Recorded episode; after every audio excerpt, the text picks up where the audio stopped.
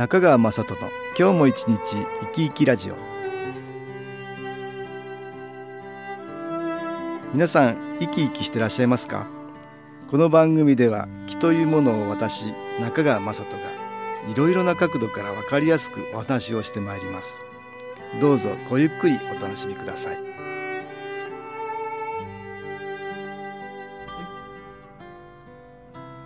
中川雅人の今日も一日生き生きラジオ。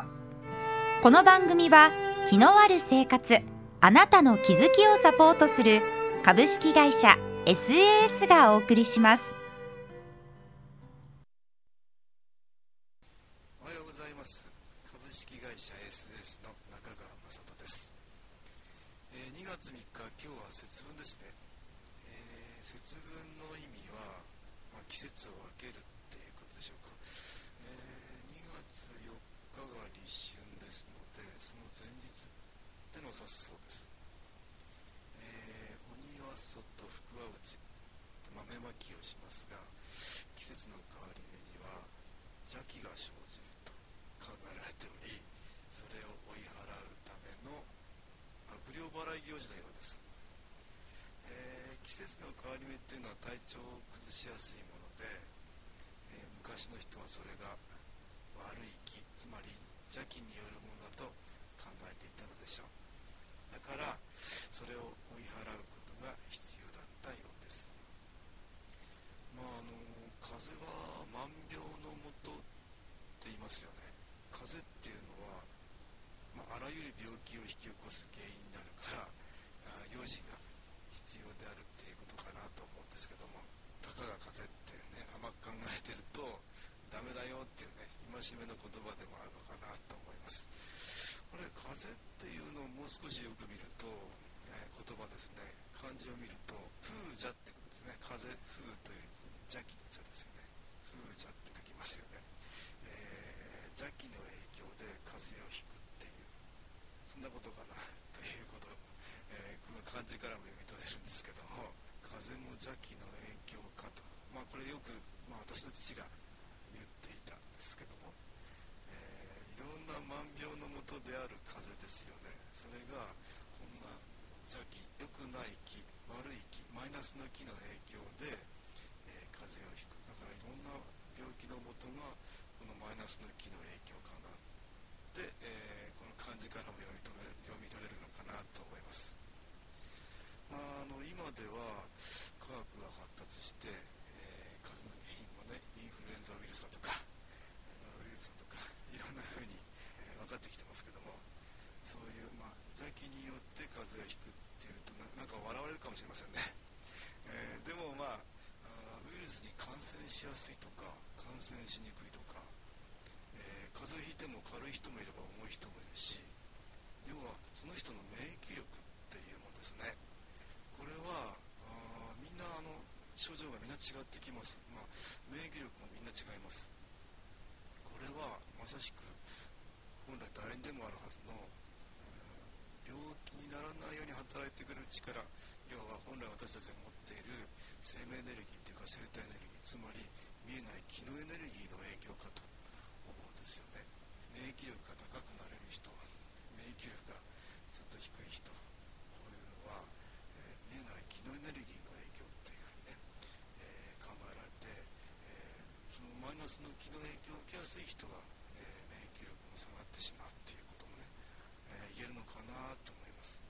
なので、えー免疫力を上げるっていうことをですね、えーつまり気のエネルギーを高めるっていうことですね。それがより必要になってくるんじゃないのかなと思うんですよ。まあそんなことができるのが、まあ、新気候っていう気のエネルギーの一つの特徴でもあります。外から、えー良い気プラスの気のエネルギーを取り入れて自分の気のエネルギー、まあ、体の中に入ってるみんな持ってる生体エネルギー生命エネルギーそんな気のエネルギーを上げるっていうことですね。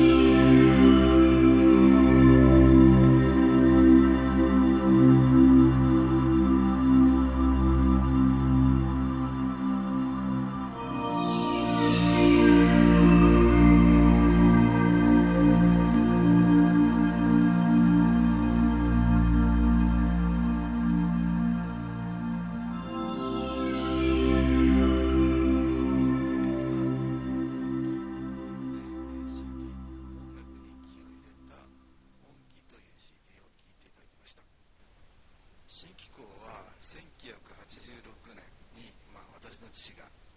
もともとは時計技術の職人ですがその父が、えー、白ひげの老人の夢を見て、えー、肺元気っていう気が出る機械を作ったことで始まりました。これはまあ、えー、前にもお話したんですけどもまあ1988年その2年後ですね同じように夢で、えお前の手から気が出るからいろいろな人を治療してあげなさいって言われて、え夢見た次の日に実際にやってみたんですよ。人の前でそうするとなんかその人が随分気を感じられたようであやっぱり気が出てるっていうことで、えー、それから、まあ、父は気で人を癒すっていうような仕事をし始めたということなんですよね。突然、まあ、気候師っていうか気候会になっちゃったっていうことなんですけどね。まあその後、まあ日本全国あちらこちらで体験会開いたり、まあ、セミナーを開いたりしていろんな人に気をお送りするっていうね、えー、ことをやったやり始めたんですけども、まあ、いろんなところでいろんなと人に、まあ、気をお分けすると、まあ、やっているうちに気のエネルギーが写真に写るってことが出てきたんですよね。父が、えー、ある会場で気をお送りしようと思って皆さんに気を上げるためにこう手を上げるとそこにあの天井の方から光みたいなのがスーッと落ちてきてるそんな写真が写ったりそういうのがあったり、まあ、新機構を、まあ、受けるといろんな症状が出る方いますけどもあくびが出たり咳が出たりとそんなあ症状もあるんですがそういうところを真撮ると最初はなんか黒っぽい煙のようなものが写ったりそれがだんだんやがては白っぽくなったりそういう連続写真で、えー、そんなような写真が写ったりするんですよね。でまあ普通はあの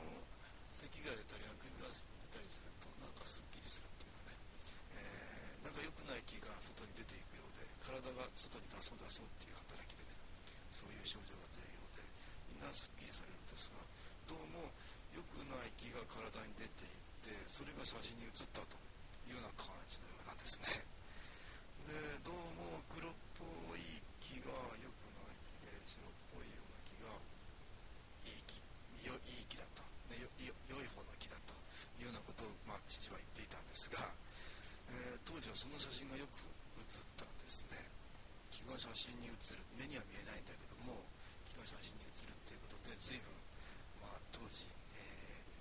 えー、木の理解がねえ進めることができた。よく分かるようになったっていうことがありました。最近ではあまり映らないんですが当時はそんなような写真が、まあ、新機構の始まりの頃ですけどそういうような写真が写っていろんな会場でいろんな方のところからそういう写真が集まってきたりして一応木の理解が深まったということがあります、まあ、目には見えませんが木はやっぱり何か、えー、光のようなもの、えー、黒っぽかったり白っぽかったりいろんな色があるのかもしれませんが目には見えませんがそんなようなもので捉えることができたんですね。まあ父はあいろんなところにその気,、えー、気があるよっていうようなことで、えー、だからその黒っぽい気良くない気の影響を受けると、えー、いけないからできるだけその良くない気の影響を受けないような生き方をしなさいと。そのようなことを言っていたんですね。気を受けると良くないエネルギーが出ていく。だからまあ、気を受けて良くない気をあの取っていく、まあ、浄化していくっていうんですかね。取っていくってことは必要なんだけどただ、あの払いのけても払いのけても来ちゃうってことはありますよね。良くない気の影響を受けちゃうってことがあります。だから良くない気の影響を受けない生き方っていうかですね。そういうのをするのが本当っていうことになるかなと思います。要は、えー、自分自身が変わっていけることで良くない気がやってこない寄ってこない、りに集まってこないっていうことかと思いますね、えー、それにはその自分自身が変わっていくっていうことが必要かなと思います。まあその変わっていくっていうことを、まあ、父はどういうふうにしたら変わっていけるのかなっていうことを、まあ、いろんなところで、えー、お話したり、まあ、研修講座でどこでお話したりしていたっていうことなんですね。簡単に言えば新機構の機能エネルギーって光のようなものなんです。たくさんあの受けていただくとどんどん自分の体の中の機能エネルギーを高めていく光を増やす方向に行ってくれるんですねその結果周りに、えー、ちょっと良くない気があってあっても、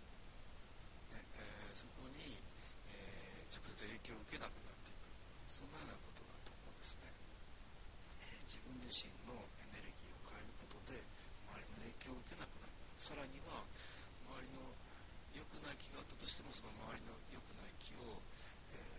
ー、変えていい方にしてしまう、まあ、自分自身がですね変わることでそういうことができるっていうことを、まあ、いろんな人に、えー、大事だよってことを言ってたんだと思うんですね、まあ、私は私もその考え方がとっても納得できましたので、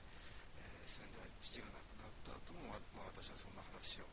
あちらこちらでしています。自分のエネルギー自分が変わることでより気のエネルギーを変えていく。それがまあ新機構の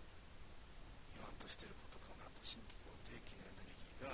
えー、言わんとしていることかなと思います。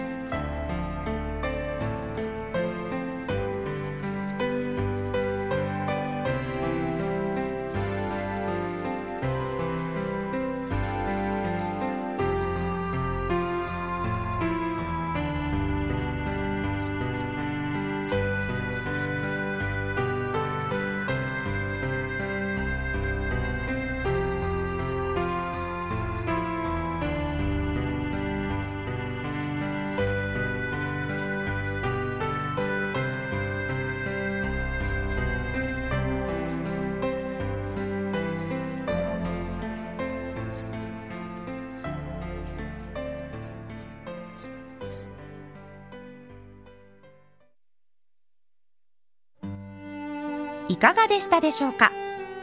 この番組はポッドキャスティングでパソコンからいつでも聞くことができます。SAS のウェブサイト www. 新機構 .com 新機構は SHINKIKO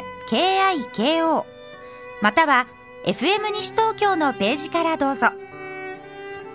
中川雅人の今日も一日生き生きラジオ。この番組は気のある生活あなたの気づきをサポートする株式会社 SAS がお送りしました。